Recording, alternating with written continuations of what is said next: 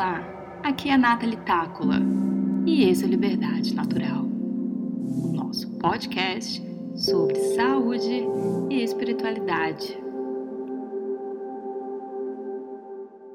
Bem-vindos ao episódio de número 3.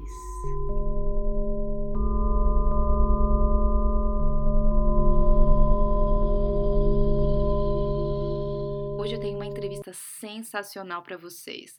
Mas antes de abrir a conversa com o meu entrevistado de hoje, eu gostaria de aclimatizar o ambiente com uma pequena história sobre uma pessoa grande, uma pessoa muito especial para mim, que faz parte da minha jornada.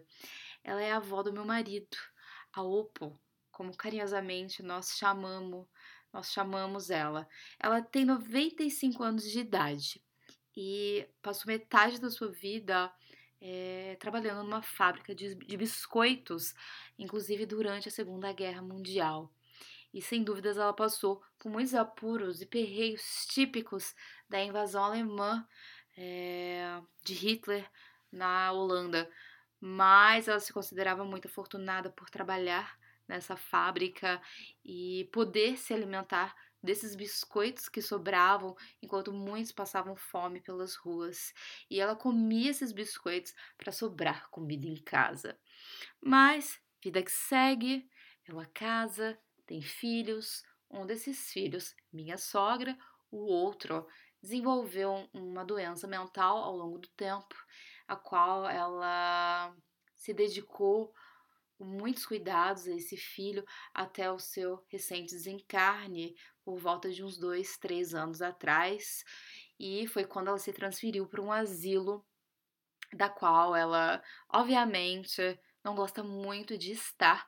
E toda vez que nós a visitamos, ela está sempre com um sorriso, e o seu sorriso é sua marca registrada. Eu não me lembro dela com a cara triste, eu não me lembro dela é, com outra expressão senão a do riso. E eu sempre me perguntei nossa, qual que é o seu segredo de longevidade? Qual que é o seu segredo de saúde? Porque ela não, ela nunca teve doença. A realidade, ela teve um câncer é, na mama, mas ela se curou rapidamente com sementes de damasco. Essa é uma outra história de uma cura excepcional, mas eu tenho certeza que ela se curou por conta é, do seu bom humor, da sua positividade, do seu riso. Tá? Então é com essa história que eu gostaria de estar abrindo é, uma entrevista maravilhosa com vocês, é, com o Sandro, Sandro Lopo. Ele é embaixador internacional do riso.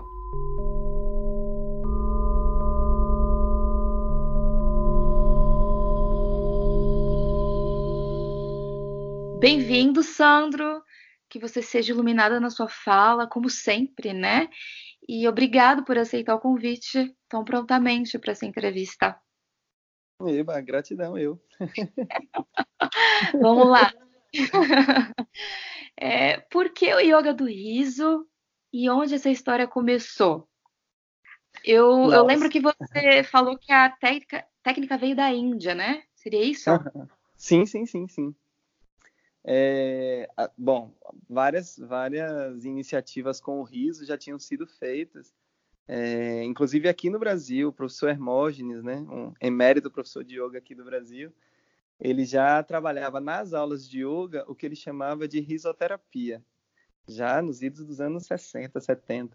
Mas, em 1995, esse médico indiano chamado Madan Kataria, ele sempre, ele sempre foi um cara diferente. Fez teatro na adolescência, ele veio do interior, a família dele era muito alegre. E ele se chateou muito quando quando estava na faculdade de medicina, numa cidade maior, que era Mumbai. Ele se chateava porque na faculdade não tinha, dentro do meio acadêmico, não tinha muito contato, não, não, as pessoas não se tocavam, não perguntavam, às vezes, nem o nome dos pacientes e tal, era tudo muito frio. E aí ele resolveu escrever sobre a importância da ludicidade, principalmente do riso, para a terapia mesmo. E nas pesquisas dele ficou tão robusto o, o arcabouço mesmo científico sobre o assunto, e ele ficou muito chateado. né, do gênero assim, poxa, a, a, a, ciência já sabe tanta coisa, tanto efeito positivo do riso, por que a medicina não aplica na prática, né? Se, se os médicos têm conhecimento de que o riso cura, por que não prescrevem risadas de fato? Porque nem eles mesmos riem, né? E aí ele, escrevendo esse artigo, se chateou e falou: eu vou fazer diferente, eu vou levar para a prática. E aí contactou um pessoal, uns amigos e tal, e falou: olha, amanhã, sete horas, no parque e tal, nós vamos praticar lá é, o riso. Nós vamos fazer uma dinâmica terapêutica do riso. E foram para o parque, e, e, nesse primeiro dia só foram cinco pessoas, ele, a esposa, é, a Maduri Katari, que já era professora de yoga, né? E mais dois amigos e um, e um senhor que eles encontraram no parque lá na hora e, e arregimentaram para participar da prática. E aí fizeram essa reunião com cinco pessoas e, e no primeiro dia funcionou assim: uma pessoa ia para o meio da roda e contava uma piada e as que estavam em volta riam. Se a piada fosse engraçada, claro, né? E aí o primeiro encontro foi assim. E, mas só que funcionou muito bem. As pessoas que estavam passando em volta e tal acharam aquilo muito divertido, perguntaram o que era. E ele gostou tanto do resultado, falou: olha, a partir de amanhã, todos, a partir de hoje, todos os dias às sete da manhã estaremos aqui reunidos para esse que é o nosso Clube do Riso. E assim surgiu o primeiro Clube do Riso da história, é, com essas cinco pessoas contando piada. Durante essa primeira semana foi um sucesso absoluto, cada vez mais pessoas chegando para a roda, e até no final daquela semana tinham 50 pessoas rindo juntas no Clube do Riso de Mumbai e era um grande sucesso. Só que depois de um tempo começou a, a fraquejar o, o, movimento porque o estoque das boas piadas foi acabando e, e, começaram a surgir piadas ofensivas, né? Ah. Algumas piadas magoavam um ou outro, tinham um cunho mais, sei lá, racista, machista, o que quer que seja. As piadas hum. costumam ter um, um alvo, né? Uhum. E aí foi perdendo força o movimento, até que já quando já estava no limite, assim, um dos membros falou: Doutor, vamos terminar essa história porque está dando problema, não está sendo divertido. Ele falou: Não, me dá só mais uma chance. E aí, quando ele voltou para casa para continuar estudando, é, para buscar uma solução, né, ele ficou de frente de novo para todos os artigos e livros que ele estava usando na pesquisa dele. E ali ele verificou, foi a grande eureka, assim, o grande boom foi quando ele verificou que em vários estudos científicos havia informação que se repetia. E a informação era: o nosso cérebro não consegue distinguir entre risadas simuladas e risadas reais, uhum. produzindo os mesmos benefícios. Uhum. E aí, quando ele leu aquilo, eureka, né? Pronto, enfim, encontrei a saída. Se o nosso cérebro já libera os hormônios todos da risada, mesmo com a risada simulada, então não preciso mais de piada. O problema do meu clube está sendo piada. Uhum. Aí ele, pronto, aí no outro dia ele foi de novo, reuniu a galera e falou: gente, ó, hoje ninguém vai pro meio contar piada. Isso aí já foi um grande alívio, né? Tá, uhum. Hoje não tem piada. E aí, hoje nós só vamos fazer o círculo, olhar para as pessoas, uns para os outros e vamos dar risada. Pronto, e ficaram ha, ha, ha, ha, ha, ha, ha num círculo de pessoas. Na... Naturalmente, aquela risada simulada foi contagiando, né, e foi se tornando também uma risada real. E no final do clube, algumas pessoas tinham rido mais, outras pessoas tinham rido menos, mas o fato é que pelo menos ninguém tinha se chateado com ninguém, não tinha tido ofensa, etc. O Clube do Riso estava salvo. Ah, olha que interessante. É Essa era uma das perguntas que eu ia te fazer. Eu estava pesquisando um pouco para essa entrevista e uma das recomendações um, para trazer o riso para sua vida é assistir a canal de humor, ouvir piada, mas assim, é muito difícil encontrar humor hoje em dia que não esteja manchado com piadas ofensivas ou Foi. coisas desse tipo. Então, você acredita que o yoga do riso seria uma alternativa, né, para encontrar humor, porque uma coisa que você falou num dos seus vídeos que eu achei muito interessante, eu esqueci a expressão, mas era algo não deixar não rir ao acaso, não deixar sua piada. Eu não entendi, era não Talvez você não sabe... deixar o riso entregue à própria sorte, né? Isso. Isso. É, é, o, o que acontece é assim, é, e esse foi o grande trunfo do yoga do riso, o grande diferencial. Hum. Porque, como você disse, todas as pesquisas que falavam sobre o riso era sempre assim: colocava um grupo de participantes assistindo um filme de comédia por tantos minutos, colocava hum. outro grupo assistindo um filme dramático por tantos minutos e aí comparava. ou então uma palestra divertida e por aí vai. Só que todos esses métodos, eles partem do mental ah. e, eles, e eles entregam ao, ao ambiente ou ao, ao interlocutor, o que quer que seja, a responsabilidade pela risada do, do indivíduo.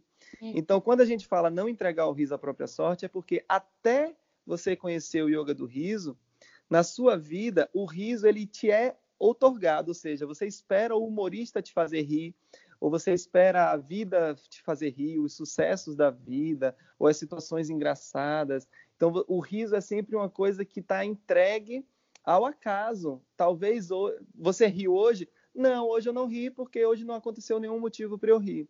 Hoje não aconteceu nada engraçado. Então, o seu riso fica entregue. Não é, não é responsabilidade sua. Ele está por aí. Se a vida te trouxer risadas, você vai rir. Com o yoga do riso, a gente inverte essa ordem. A gente vai rir por comprometimento. Olha, hoje eu estou comprometido, hoje eu vou dar cinco minutos de risada. Hoje eu vou sentar e vou praticar por 10 minutos. E assim você segura as rédeas da sua risada. A inversão do vetor é assim: nós não rimos porque estamos felizes. Nós, nos, nós ficamos felizes porque rimos. Oh. A gente altera o vetor. Essa é a grande sacada do yoga do riso, é a grande transformação, e é por isso que. E, e essa é a distinção do yoga do riso para quase todos os outros métodos de risoterapia. A gente não Uau. precisa, a gente, a gente pode usar recursos de humor e etc., mas a gente não precisa usar. E ao não usar recursos de humor, a gente liberta da necessidade do intelecto, e é por isso que a gente consegue fazer yoga do riso com pessoas das mais variadas noções intelectuais. Então, com uhum. pessoas com debilidades, pessoas de qualquer idade, podem praticar, porque a gente não precisa entender a piada, não tem piada, entendeu? Uhum. É uma forma de empoderamento, né? A pessoa lá se torna responsável por si mesma. E aí vem aquela pergunta, né? 2009, 2019, um ano de grandes transformações planetárias, né? Também na, na, na, na área política, é, social, mas também muitas mudanças ocorrendo ó, é, no, no campo individual mesmo. E como é que o yoga do riso pode nos ajudar a conseguir efetuar mudanças positivas e necessárias nesse momento crítico, Sandro? Um momento difícil, né? Está sendo difícil para muita gente e eu fico, às vezes eu fico pensando assim, eu paro e penso, como é que as pessoas estão conseguindo sobreviver sem o riso? Uhum. Na verdade, a minha pergunta já é, já é de uma perspectiva diferente. Tem dia que, se eu não fizer minhas sessões de riso, e às vezes eu faço várias sessões porque eu preciso fazer, se eu não fizesse, eu não sei como eu suportaria. Por isso, eu, eu, eu reputo que o yoga do riso, é, e o riso de forma geral, se a pessoa tiver outra ferramenta também, pode ser que funcione, mas no meu caso, o yoga do riso, eu considero essencial nesse momento que a gente está enfrentando. Por quê? Porque ele, ele o, o, o que acontece? As pessoas perguntam às vezes assim, Sandro, como é que você consegue dar risada diante de um cenário tão difícil quanto esse que a gente está vendo? E aí é o que eu vou explicar para as pessoas. É justamente porque o cenário está difícil que eu preciso dar risada. Eu não rio porque eu acho engraçado, por exemplo, o que o ser humano tem feito com os animais, ou que o ou que nós estamos fazendo com as nossas florestas, etc. Ou as conjunturas políticas que estão cada vez mais. É... Bom, pelo menos na minha ótica, estão é, destoando daquilo que eu gostaria que fosse. Mas, enfim, mesmo diante de um cenário difícil, a gente pode rir e a gente precisa rir. Por quê? Alguns minutos de riso vão nos reabilitar, vão nos, nos retornar a uma condição mais enriquecida da nossa própria existência. Por exemplo, você está numa situação difícil que te chateou por qualquer razão. Digamos, o seu, o seu partido perdeu a eleição, ou então o governante adotou uma medida que você discorda completamente. Isso te chateia, ou você está diante de uma violência, de uma agressão, o que quer que seja. Isso te chateia muito.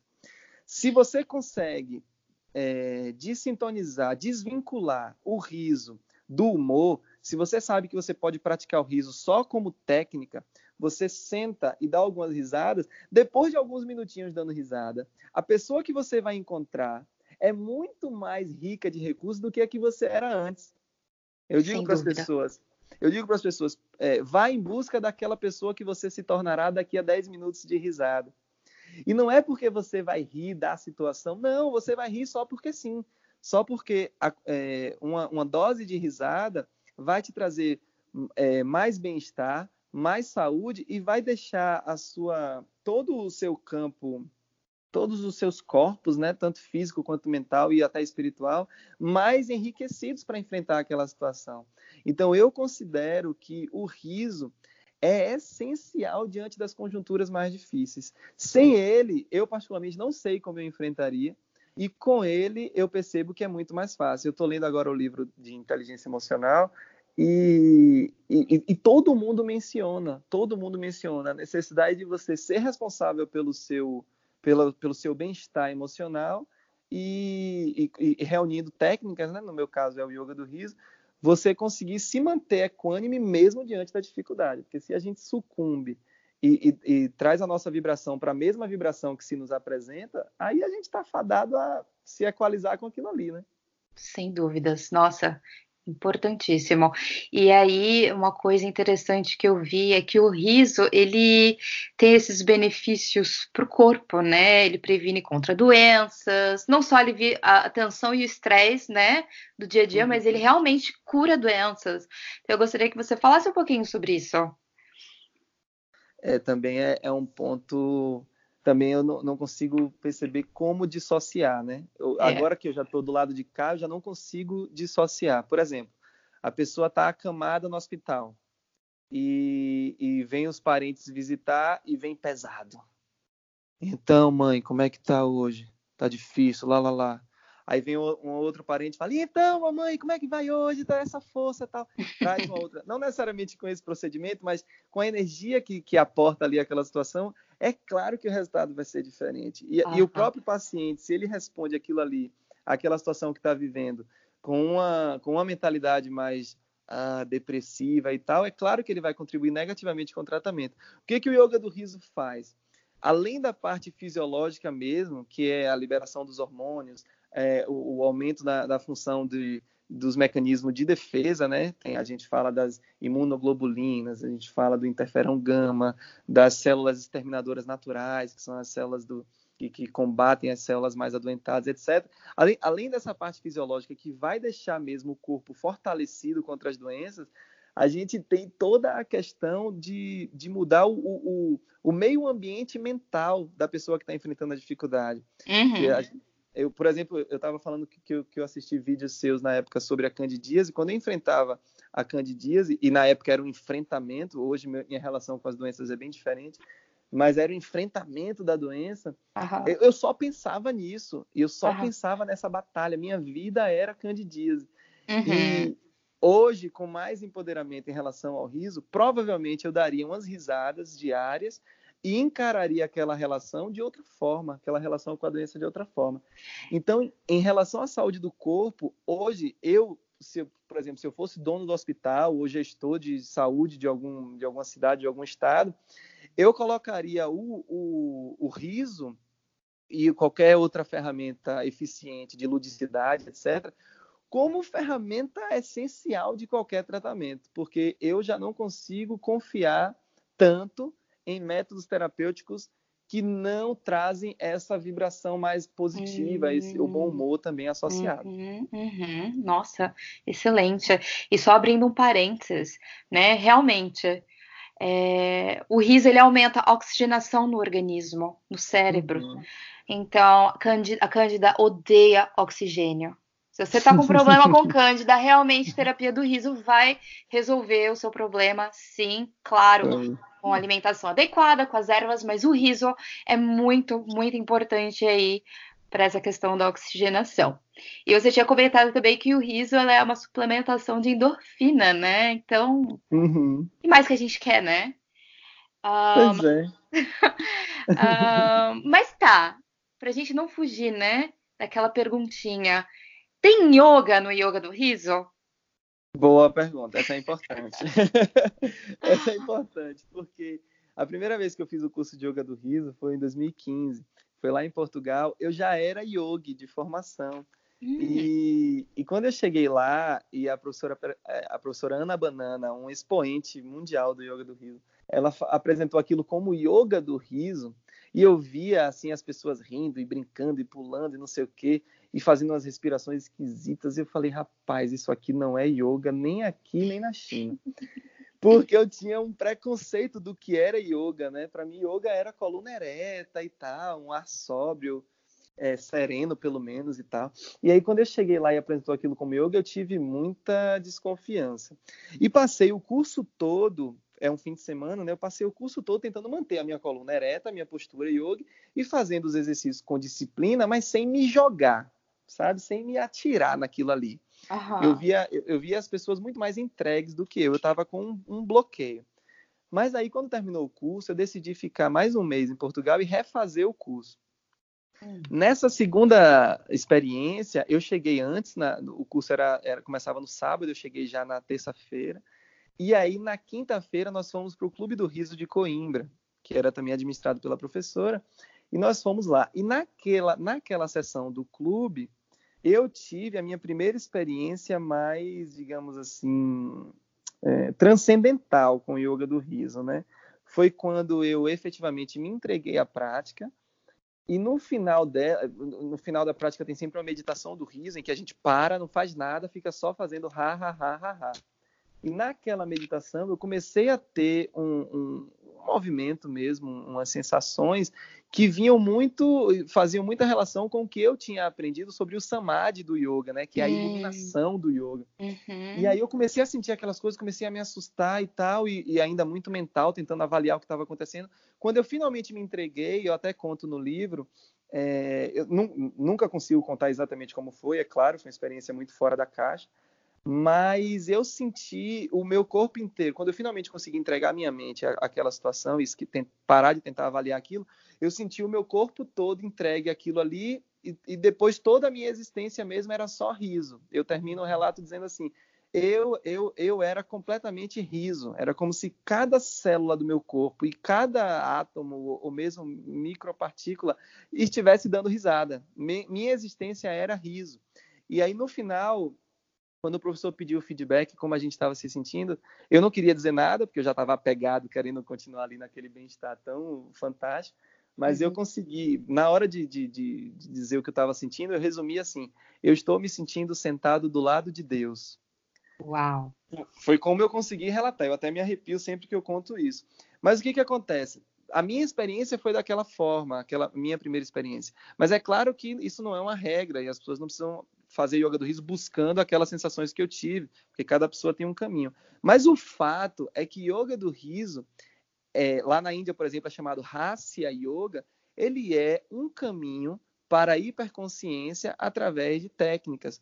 E o yoga, é, ele pode ser conceituado assim, é um conjunto de técnicas que te conduz ao samadhi, né, que te conduz à hiperconsciência. As pessoas uhum. fazem yoga às vezes para se alongar, para respirar melhor, para fortalecer, mas o yoga vem com a proposta de ser um caminho para a perfeição, né, um caminho para a autorrealização e por aí vai.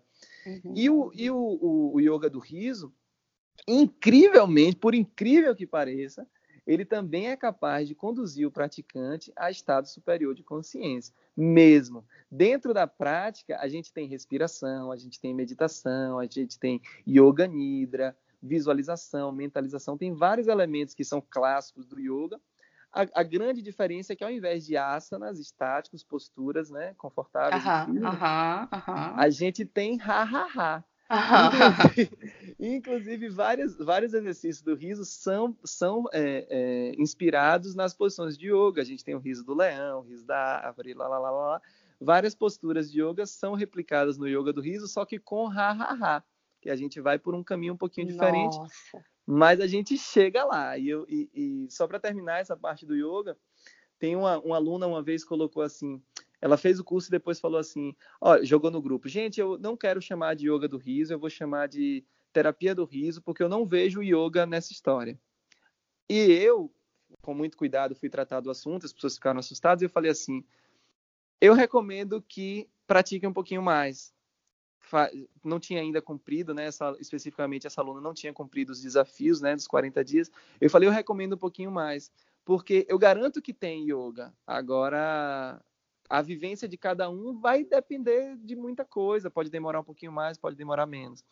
Eu, por exemplo, em Recife, assim que eu estava recém-formado, a minha terceira ou quarta sessão que eu dinamizei foi horrível para mim. Eu achei que eu tinha ido muito mal, eu fiquei me julgando, me culpando. Ah, a sessão foi ruim, tinha tudo para ser boa, eu estraguei.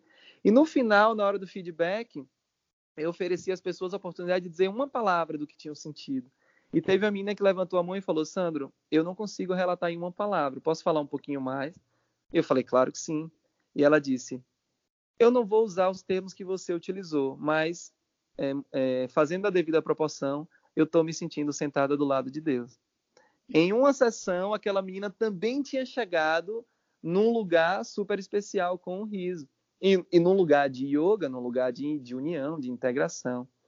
Então, é, eu nunca falo muito sobre isso nas primeiras dinâmicas ou, ou, nos primeiros contatos, mas quem quiser confiar em mim, tem muito yoga dentro do riso. é, é que a concepção de yoga no, Ocidente é muito diferente da, do yoga original, que é realmente samadhi, que é realmente a iluminação. Então as pessoas ainda elas não têm ainda, é, elas não entendem realmente o que, que é yoga, elas acham que é só exercício físico, que é só respiração, mas não é, gente, é muito mais do que isso, né? E um, eu acho muito interessante porque é, o yoga do riso, porque ele realmente ele vai pegar no objetivo final do yoga mesmo. Sim. É como você cortasse caminhos, né? E chegasse já logo é, para a questão do momento presente, que é o que, é o, o que é o riso faz, né? O rir ele nos coloca a gente no momento presente uhum. e isso nos possibilita estar tá em contato com a nossa essência, né? Seria isso, né, Sandro? É, não, não é que seria, é exatamente isso. Eu, ontem mesmo eu fiz uma, uma participação muito rápida numa, inauguração aqui em Belo Horizonte, onde eu estou agora, e em poucos minutos eu parei, e às vezes eu paro e saio assim, fico só observando as pessoas, muito emocionado, porque você vê adultos, né, às vezes é, pessoas que ocupam lugares assim destacados socialmente, etc.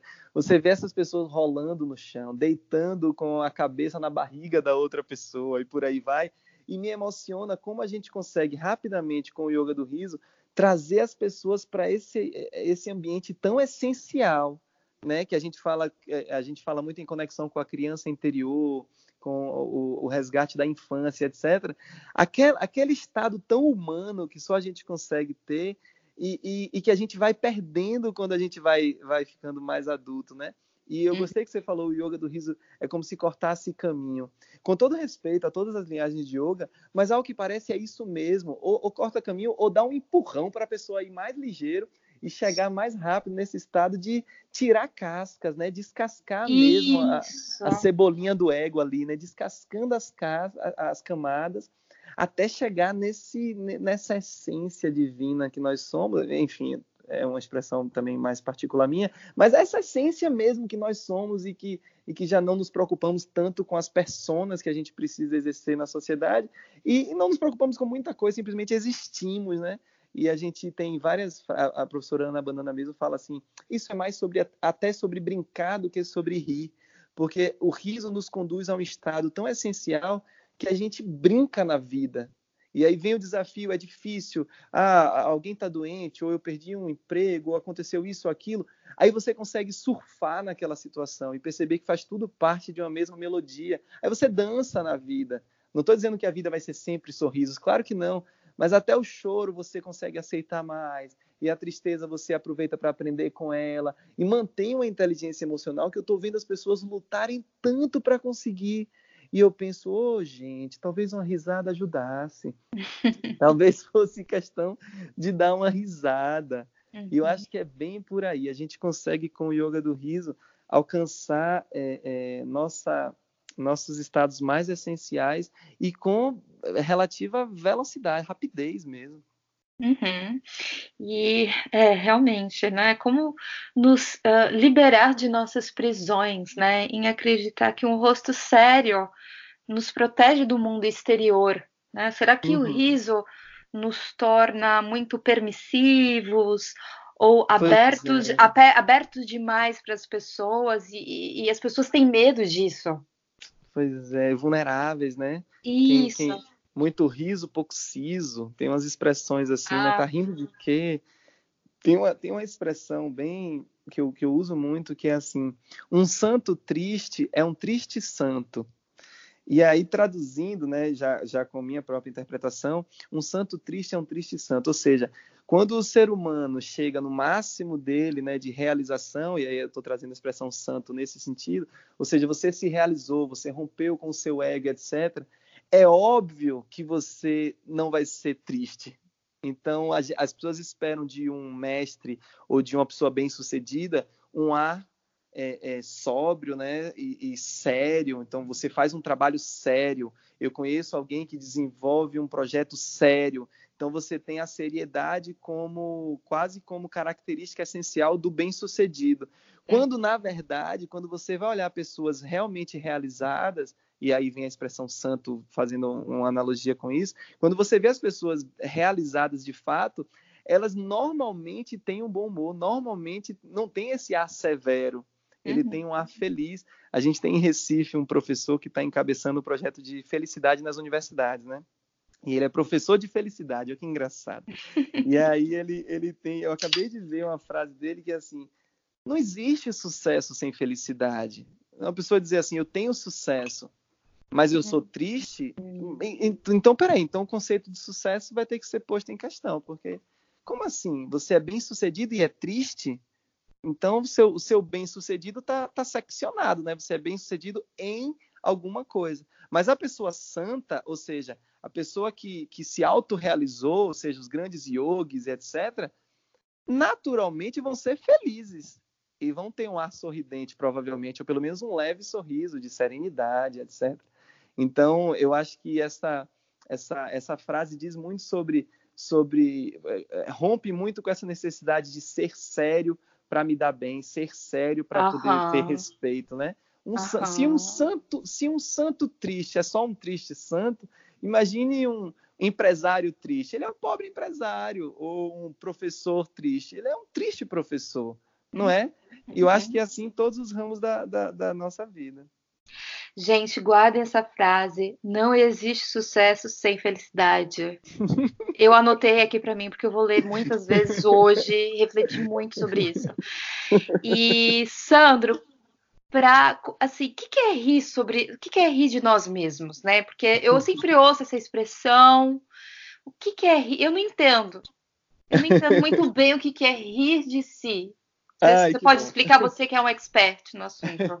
eu posso explicar e eu, eu fico muito feliz por poder contribuir com isso, porque essa frase gera algumas questões. Ó, primeiro, a gente achou que tinha que rir do outro. Então, primeiro, a gente acreditou que a gente tinha que colocar o nosso riso para fora. E aí, numa, e aí aquela coisa, né, de fazer piada com o outro, piada de preto, de mulher, de gordo, de pobre e por aí vai. É rir do outro, né, da falha do outro, da imperfeição do outro. Depois, na evolução da nossa compreensão sobre o riso, a gente começou a rir de nós próprios. E aí é, por exemplo, o que algum, algumas linhagens do palhaço faz, né? É, é, se, é, é exagerar suas próprias fraquezas para poder fazer graça daquilo. Para o palhaço é um trabalho de diluição do ego, porque quando você consegue rir das suas próprias fraquezas, você aceita elas e transmuta, etc. E para o público é rir do outro, porque o outro vai rir do palhaço. Então, quando você ri de si próprio, como se apresentando, você está rindo de si próprio e o outro está rindo de você. Então, o rir de si próprio, ele tem, ele já é um avanço em relação a rir do outro, mas ele ainda não está onde a gente pode chegar. E hoje, o estágio em que eu acredito que a gente pode se colocar hoje é, nesse rir de nós próprios é o seguinte: rir de nós próprios como ferramenta para a gente assumir a responsabilidade sobre o nosso riso. A gente tem um exercício no yoga do riso que a gente aponta para nós próprios e ri. É o exercício do rir de nós próprios mesmo. A gente vai andando pela sala, olhando para as pessoas e cada um aponta para si e ri. E aí a gente traz essa, essa segunda, é, é, esse terceiro avanço dentro dessa concepção do riso, que é: olha para cá, eu sou responsável pelo meu riso. Eu sou empoderado do meu riso. Então hoje eu concebo rir de nós próprios nessa, nessa, nessa ideia de que eu posso rir independente do que acontece à minha volta, eu posso rir mesmo quando as coisas não vão bem, eu posso rir mesmo se eu não estiver bem, porque eu tenho autonomia e eu tenho o poder sobre o meu riso. Então, rir de si próprio não precisa ser escrachar-se a si próprio. Pode ser também. É uma forma de você também se relacionar com suas imperfeições, com seus insucessos, etc. Mas hoje eu considero rir de nós próprios mais como é, é, é, assumir que eu sou o dono do nosso riso. No, no, nosso caso, dentro do yoga do riso, o rir de nós próprios traz para esse lugar de dizer: o riso é meu, olha aqui para mim, olha aqui para mim como eu consigo rir, como eu sou autossuficiente em relação à minha risada.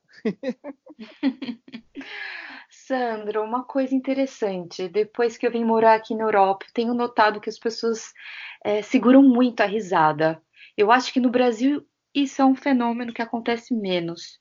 Hum. Mas o que, que você atribui isso? Você acha que é vergonha das pessoas? As pessoas têm vergonha de rir? As pessoas têm vergonha de rir. E eu acho que tem muito a ver com aquilo que você falou sobre mostrar a vulnerabilidade, né? É. Você, por exemplo, se você for na Netflix, é uma, uma, uma experiência científica sem nenhuma base científica que eu fiz, que foi ver as classificações dos filmes e os filmes de comédia dificilmente atingem cinco estrelas. Dificilmente. Os filmes dramáticos, os filmes é, violentos, ação, etc., conseguem atingir com mais facilidade.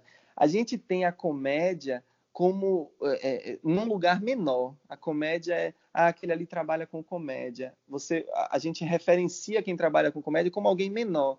E, por exemplo, ah, aquela, aquela ali é uma atriz dramática, aquele é faz um personagem assim. Hum, sério.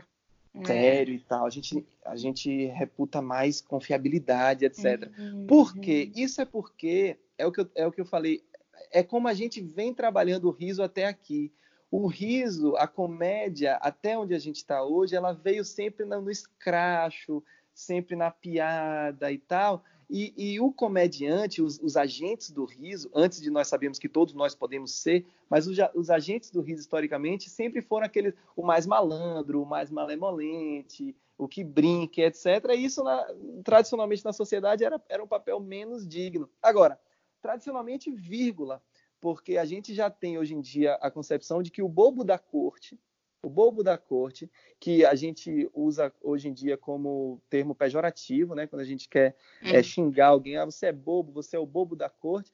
Na verdade, o bobo da corte, a gente já tem relatos que falam que o bobo da corte era uma autoridade espiritual da corte hum. e o único que tinha liberdade para falar certas coisas com os imperadores, com os reis porque ele tinha, na verdade, a, a, visão era diferente. O bobo da corte ele tem uma elevação tão grande que ele dança dentro do castelo, ele pode usar colorido e ele já é, é como, por exemplo, acontece com as prostitutas. Hoje você chama uma mulher de prostituta, você está é, é, é, pejorativo, mas a gente sabe que é, não necessariamente é, comercializando a, a, o sexo, mas a gente sabe que as mulheres que eram responsáveis pela iniciação sexual das outras pessoas eram indeusificadas, era deusificado, né? Porque é, é, obviamente a sexualidade não é feia, não é ruim. Então, hum. quem passava a arte da sexualidade adiante era vista com elevação. Assim também o bobo da corte já foi visto, né? Quem passava a comédia, quem passava o riso, também já foi visto com muito respeito. Mas a gente deturpou isso e infelizmente aconteceu de a gente dissociar sucesso, é, é, franqueza, honestidade do riso. E agora a gente acha que para as coisas serem boas são sérias. E aí nos países mais é, com intelecto mais avançado ou com é, é, cultura mesmo de, de, conhecimento científico, etc., mais avançado, existe uma tendência para você ir se desligando do riso porque tem a crença de que o riso é, é, é vulgar, é, uhum. é, da uhum. rua, é menor e etc. E eu percebo. Agora, sim, tem uma coisa, Nathalie, eu percebo que é, essas pessoas que a gente vê mais sérias e tal, quando a gente traz para a prática, é, essa, essa diferença diminui. Por exemplo, quando eu dou sessões de yoga do riso em Portugal, as pessoas costumam dizer assim: ah, Sandro, lá no Brasil deve ser bem mais fácil, né? E não é. Hum. Dentro da prática, é essa coisa, sabe? O riso traz muito para nossa essência. E aí, dentro da prática, isso se dilui. E eu não vejo, sinceramente, diferença numa turma por estar em outro país. Eu, eu, eu, é, minha experiência, por enquanto, é Brasil e Portugal. Mas aqui uhum. mesmo no Brasil, as pessoas dizem, ah, no Nordeste deve ser mais fácil do que em São Paulo. Não uhum. foi o que eu vi. Não uhum. foi o que eu vi, sinceramente. O que eu tenho visto é que quando a gente vai eh, ali dentro da técnica, vai passando as fases, a gente atinge igualmente todo mundo. Uhum. Porque na essência somos todos iguais, né? Eu acho que sim.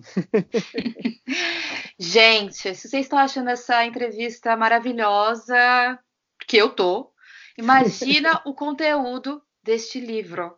O Sandro escreveu um livro e eu gostaria que ele falasse um pouco sobre ele, sobre esse, essa obra de arte, essa obra-prima, que deve ser, né? Conta aí, Sandro. É uma aventura, né? Escrever um livro é uma aventura.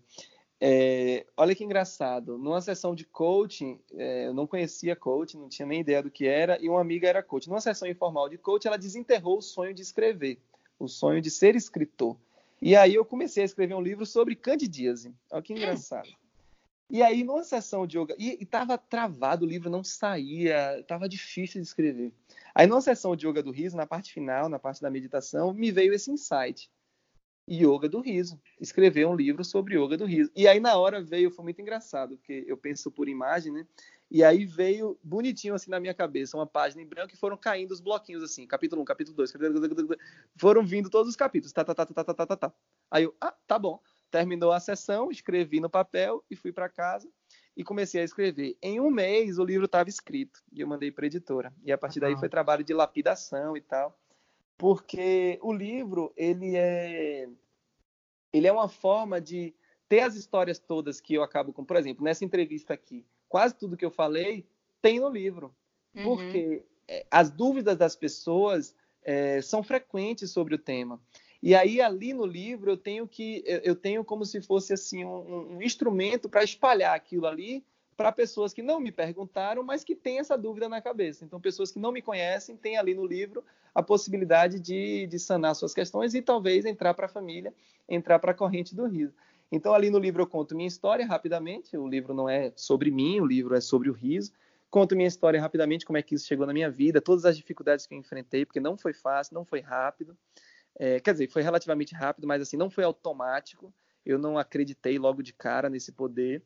Conto a história até a, como eu cheguei lá, e vou contando a experiência que eu tive. Ah, eu também tive experiência na Inglaterra, tinha esquecido. Como foi rir na Inglaterra, por exemplo, e perceber que o riso é mesmo linguagem universal. Eu estava com pessoas bem diferentes que falavam outra língua e a gente também se misturou e também entrou na essência do grupo. É, pronto, e depois eu chego na parte da teoria e da prática. Então eu conto tudo da teoria, muita coisa, é, mesmo trazendo exatamente como diz o mestre do Dr. Madan Katari, e depois a prática, explico bonitinho como praticar em grupo, como praticar individualmente, em casa ou em qualquer lugar. No final, dou modelos de prática para as pessoas seguirem, é, tem mais de 200 exercícios para as pessoas fazerem, tem relaxamento guiado, tem visualização guiada, é, que mais? E um monte de dica. Depois no finalzinho eu coloco todos os meus contatos para as pessoas entrarem em contato, participarem dos grupos, para que venha mesmo fazer parte.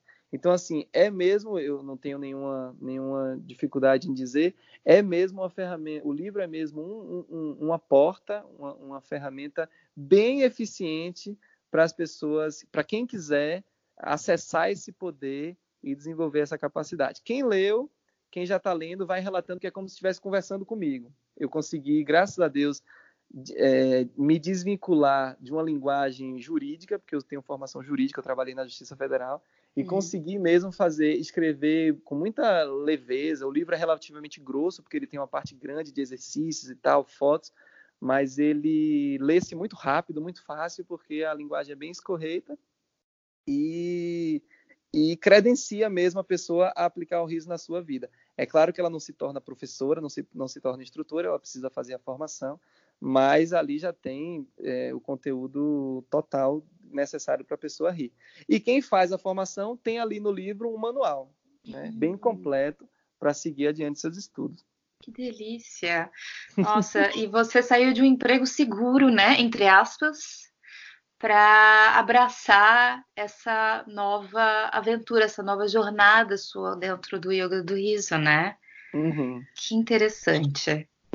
e mais e mais pessoas fazendo isso, né? Seguindo pois realmente é. os seus uh, suas intuições. Que legal. O, o, o, quando eu saí da justiça, eu, o projeto era, eu fui, eu saí com a Combi Cura, nós fundamos esse projeto de alimentação uhum. vegana, né? Uau. É, as, quem quiser conhecer também a Combicura é bem interessante. Ainda existe, é maravilhoso o projeto. Meus irmãos ainda estão lá. Mas aí é o seguinte: eu saí com yoga tradicional e comida vegana. Mas aí ah. eu, eu migrei para o yoga do riso é, um ano, um ano, um ano e pouco depois, porque justamente por aquilo que eu falei, eu conseguia numa sessão de yoga do riso abraçar um público mais diverso. Então, como eu saí da, eu saí da Justiça Federal com um, um intuito muito claro, eu queria melhorar o mundo. Pronto. E aí, numa sessão de yoga do riso, eu coloco mais gente junta de vez. Então, a gente coloca criança, idoso, pessoas de cadeira de roda, pessoas de qualquer é, é, capacidade intelectual, todo mundo junto. E aí, como a minha vontade era ajudar milhares de pessoas e a maior quantidade de pessoas possível, então o yoga do riso entrou nessa história. Maravilha. Perfeito. Nossa, que delícia conversar com você, ouvir tudo isso, porque eu tinha pesquisado, eu tinha lido alguma coisinha sobre o yoga do riso, mas eu não imaginava que era tão maravilhoso assim. e olha só, um, eu tenho uma outra pergunta para você. É, como praticar o yoga do riso em casa? Para quem está ouvindo a gente. Ah, Quais são os desafios que você pode dar para essas pessoas fazerem melhorarem, né, a vida delas? Boa, boa. É, quando termina as palestras, eu sempre faço essa parte que é, é como se fosse um, merchandising do bem, né? Porque eu ofereço vários produtos, quase todos gratuitos. É, o Yoga do Riso surgiu para se espalhar. Né? Quando o Dr. Kataria criou o Yoga do Riso, ele era médico, ele tinha uma vida financeira resolvida, ele criou, ele, o Yoga do Riso foi criado num parque público, então é para se espalhar. E aí o Dr. Kataria, ele faz o máximo para que o método continue muito simples e, e que as pessoas possam fazer. Então, vamos lá. Como é que a pessoa pode praticar na sua própria vida? Primeiro, é, trazer a pessoa mais para perto da gente, né? Então, ela pode acessar nossas, é, procurar no YouTube por Yoga do Riso, procurar no Instagram. A nossa página no Instagram, por exemplo, é Yoga do Riso mesmo, com Y, é, e a pessoa fica mais em, mais em contato com a rede. Então, a primeira coisa é procurar Facebook, Instagram, YouTube e se instruir nesse sentido. Ela vai aprender. Tem muito exercício que é oferecido nessas redes e por aí vai. Pronto. Independente disso, é, independente de como ela me encontrar ou ela encontrar a gente, ela pode, ela pode vir participar dos nossos desafios do yoga do riso, que é uma forma também muito fácil e prática da pessoa trazer o riso para a própria vida. Nós temos grupos no WhatsApp em que é proibido falar qualquer outra mensagem, propaganda, etc. Pode ficar tranquilo que ele não vai pesar no seu telefone. É, nesses grupos a gente se compromete, são vários tipos de desafio, mas normalmente a gente se compromete a ficar 40 dias praticando o riso todos os dias. Aí tem uma, uma parte que é cada um por si, tem outra que é compartilhar, tem que encontrar alguém para rir junto, tem o mais avançado, que é o riso meditativo. Mas, enfim, os desafios do riso é uma forma de você é, é, se comprometer mais. Quando você está num desafio e as pessoas estão ali cobrando, cadê a risada, João? Cadê Maria? Você ainda não riu hoje? Você fica mais comprometido a dar a sua risada. E outra, você vai recebendo risadas no WhatsApp, né? O dia todo recebendo notificação de risada, aí aquilo não te, não te deixa esquecer do seu compromisso de rir. Aí você pode rir pela manhã, pela tarde, não importa. E aí tem gente que ri cinco minutos, tem gente que ri dez minutos, pelo menos tem que rir cinco minutos para poder cumprir o desafio. E a partir dos 10 minutos, o nosso corpo já está recebendo todos os benefícios do riso. Então, idealmente 10 minutos, mas pelo menos 5 minutos para cumprir o desafio. Então, quem quiser entrar nos, nos nossos grupos, não sei se a gente consegue mandar aqui os links, mas encontrando lá o, o nosso Instagram, a gente direciona para os grupos do desafio e aí a pessoa é, é, é, muito fácil praticar sozinho. Outras formas de praticar o yoga do riso é primeiro o livro. O livro ele ele vendido impresso, ele hoje está em é, 53 reais nas livrarias, está na Cultura, está na Saraiva, está em tudo que é livraria. Mas ele tem o e-book que é bem mais baratinho, acho que é nove reais o e-book também é uma forma da pessoa ter, é, é, porque tem ali as práticas, né? Tem práticas bonitinhas, a pessoa pode seguir. É, também é uma forma da pessoa praticar. Tendo o livro e lendo o livro, a pessoa vai praticar. Necessariamente o livro faz com que ela também pratique. É, e tem agora o convite mais especial que eu podia dar, porque isso tudo pode parecer mais difícil. Ah, comprar o livro, ler o livro, entrar no grupo do WhatsApp, rir lá, tudo isso pode parecer difícil. Agora eu vou dar a mamata, como a gente diz aqui, mamão com açúcar, que provavelmente na, não, não deve ser uma estrutura saudável, mas vou dar agora aqui o mamão sem açúcar, o mamão orgânico maduro, que já não precisa de açúcar nenhum. Pronto, vou dar agora a facilidade total. Nós temos o Clube do Riso Online. Olha que facilidade. todos os dias aqui no Brasil, às 7 da manhã, às 3 da tarde e às 9 da noite, nós nos encontramos numa sala do Skype, numa sala virtual do aplicativo Skype, e damos 10 minutos de risada. Então você clica no link, entra lá. Uma vez que entrou nesse link, quando chegar a hora da ligação, você vai receber uma chamada no seu celular. Você pode recusar ou você pode aceitar. Aceitando a chamada, não precisa ligar a câmera, não precisa de nada. Você vai entrar na sala, não precisa dar bom dia, nada. Você vai entrar na, na sala virtual e vai ter um monte de gente fazendo ha ha ha ha ha ha. Esse grupo vai ficar aberto só por 10 minutos. Quando chegar no final dos 10 minutos, é, quem fez a chamada, normalmente é um líder formado, é um líder de yoga do riso formado. Quem fez a chamada vai fazer a nossa expressão chave, que é muito bem, muito bem, yeah! E vai encerrar a chamada, acabou. Naquele, naquele, naquele momento ali, naqueles 10 minutos, você já cumpriu o seu desafio, você já riu o suficiente para o seu corpo obter todos os benefícios do riso, e você já teve ali é, em conexão com um grupo que só está propagando bem, saúde, bem-estar, etc. Então, a, a, última dica que eu consigo pensar agora para a pessoa praticar o riso na própria vida é o Clube do Riso Online. Além disso, ainda tem os clubes do riso online de outros países que você pode se cadastrar lá no site laughteryoga.org. Você pode se cadastrar e aí, por causa do fuso horário, a gente tem quase que a todo momento um Clube do Riso começando. Então, os de Portugal, por exemplo, eles ligam lá às nove da noite, aqui para a gente fica o quê? Cinco, seis da tarde, não. Quatro da tarde, cinco da tarde, não sei. Quando você acessa outros clubes também, você fica com mais horários para encaixar na sua agenda os dez minutinhos de risada. Fora isso, a recomendação é que você confie em mim, acredite que o seu riso é seu, que não depende de ninguém. E quando você quiser, quando você quiser, onde quer que você esteja, Basta fazer ha, ha, ha, ha, ha, ha, ha.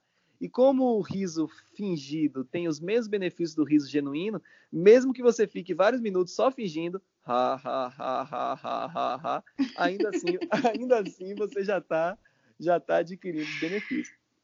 Já, olha, só de dar um riso fingido e ouvir um riso fingido, você já começa a cair na risada, porque é muito engraçado. Pois é. Tem como não rir. Não tem como. Eu, nossa, eu já entrei já, já vou entrar nisso tudo aí. Achei fantástica essa ferramenta. Quero entrar no Samadhi quanto antes, então vamos embora, gente. Para yoga do riso, não vamos perder tempo, né? Porque senão a gente vai ficar nesse ciclo reencarnatório aqui. Não vai parar Pois é, pois é, pois é. Penso muito sobre isso. Sandro, é, então os seus contatos é o Yoga do Riso no, no Instagram? É yoga do Isso. Riso? Só ah. Yoga do Riso com isso. Tá, no, no Facebook é o mesmo nome. Também. E o site é? O site yogadoriso.org. E os livros estão na Saraiva, na Livraria ah, Cultura. Travessa, Cultura, Saraiva. E online também pode comprar. E também pode comprar o e-book, mais, ah, mais, mais barato, né? Beleza, ok. E aí a última pergunta para você.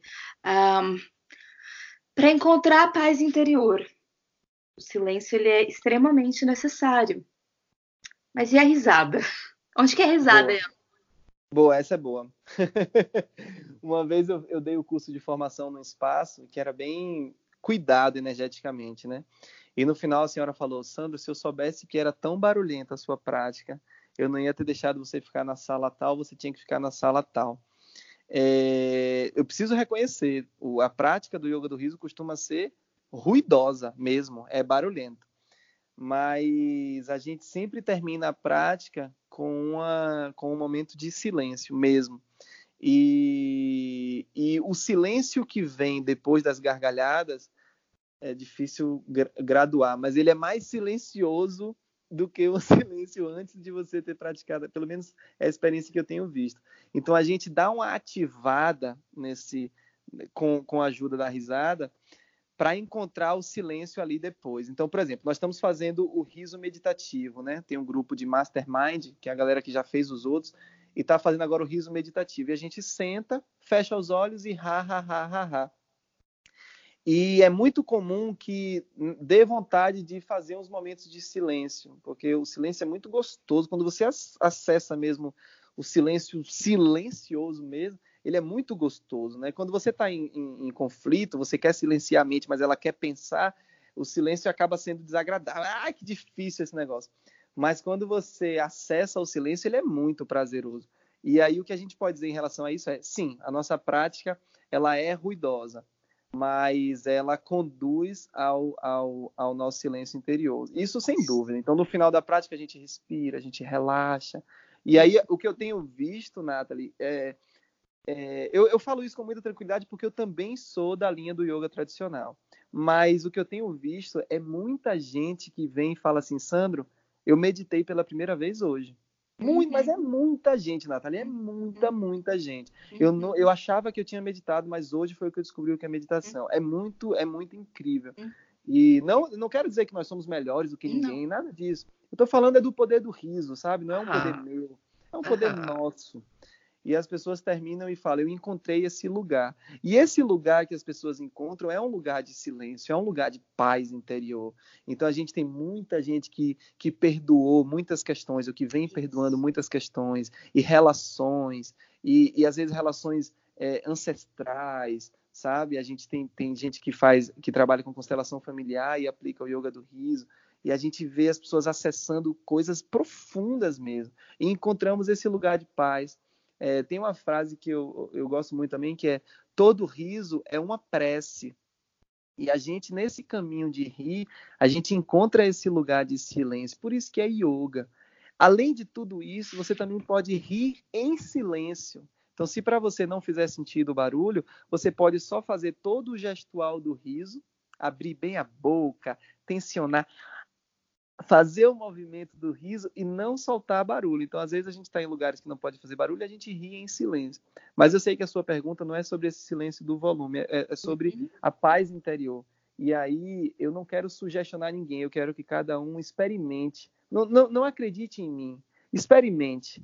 Depois de, depois de muitas gargalhadas, solte o seu corpo, dance, pule, dê gargalhadas altas, faça barulho.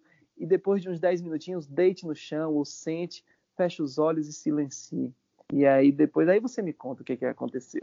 Uhum, maravilha. E só para contextualizar, o objetivo do asanas, que são as posturas do yoga, é fazer realmente com que o corpo ele entre nesse estado, vamos dizer, um pouco mais denso, um pouco mais cansado, para que a mente consiga relaxar. Então eu acredito que o yoga do riso é esse é o objetivo do yoga do riso nesse, nesse sentido, né? Fazer com que a pessoa realmente ela se relaxe completamente de forma que ela entre numa conexão, uma frequência maior. É isso, Sandro? Exatamente. Eu, eu, enquanto eu falava, eu também pensava nisso, sobre essa questão do asana. Não, com, não, não consegui fazer um link tão perfeito quanto você fez, mas é exatamente isso. Veja, a pessoa chega na sala, a gente fala deite e relaxe. Ela vai atingir um estágio de relaxamento. A pessoa entra na sala, a gente faz 20 minutinhos, 30 minutinhos de asanas e depois deita para relaxar é outro relaxamento. Uhum. Da mesma forma, a pessoa, antes de rir e depois de rir, ela está com é, uma, uma, uma, capacidade de, de, internalizar muito diferente. E aí a gente acessa com riso, a gente dá uma, uma, uma, varrida. Hoje mesmo eu postei, ontem mesmo eu postei. O riso é a vassoura que, que tira as teias de aranha do coração. Então a gente dá uma ah. varrida, dá uma saculejada para depois assentar. E quando assenta, normalmente assenta o que é para assentar e o que não era para ficar aqui já foi-se embora nessa varrição. Maravilha. Querido, foi um prazer conversar com você. Nossa, que alegria, que honra ter você aqui. E é isso, espero que a gente possa continuar se encontrando nessa caminhada linda e que o Yoga do Riso possa conseguir mais e mais adeptos no Brasil e no mundo inteiro, obviamente com a sua mentoria. Se Deus quiser, isso vai ser cada vez mais um sucesso. Então, muita luz para você nas suas turnês pelo Brasil. E se um dia você vier para Portugal, é, me avise, é, avise, né? Pode me avisar que daí eu repasso isso para todas as pessoas que eu conheço, brasileiros que moram é, por esses lados. É, vai ser muito bem-vindo. Gratidão, Nathalie. Gostei muito. Já era seu fã, fã do seu trabalho. E é muito bom fazer esse diálogo para a gente construir mais conhecimento, né? construir mais valor, entregar para as pessoas e somar, né? multiplicar, dividir e, e, crescer a felicidade no mundo. Né? Eu confio muito que tudo isso que a gente fala é, sobre saúde, sobre espiritualidade, sobre yoga, e que a gente entrega com tanta boa vontade, né? com, com tanto compromisso pelo serviço, né? Eu confio muito que isso vai prosperar e a gente vai, já está fazendo, já está alcançando mais gente e a gente vai cada vez mais contribuir para para que todos os seres sejam realmente felizes. Lindo. Vamos dar risada agora para finalizar. Ah, boa!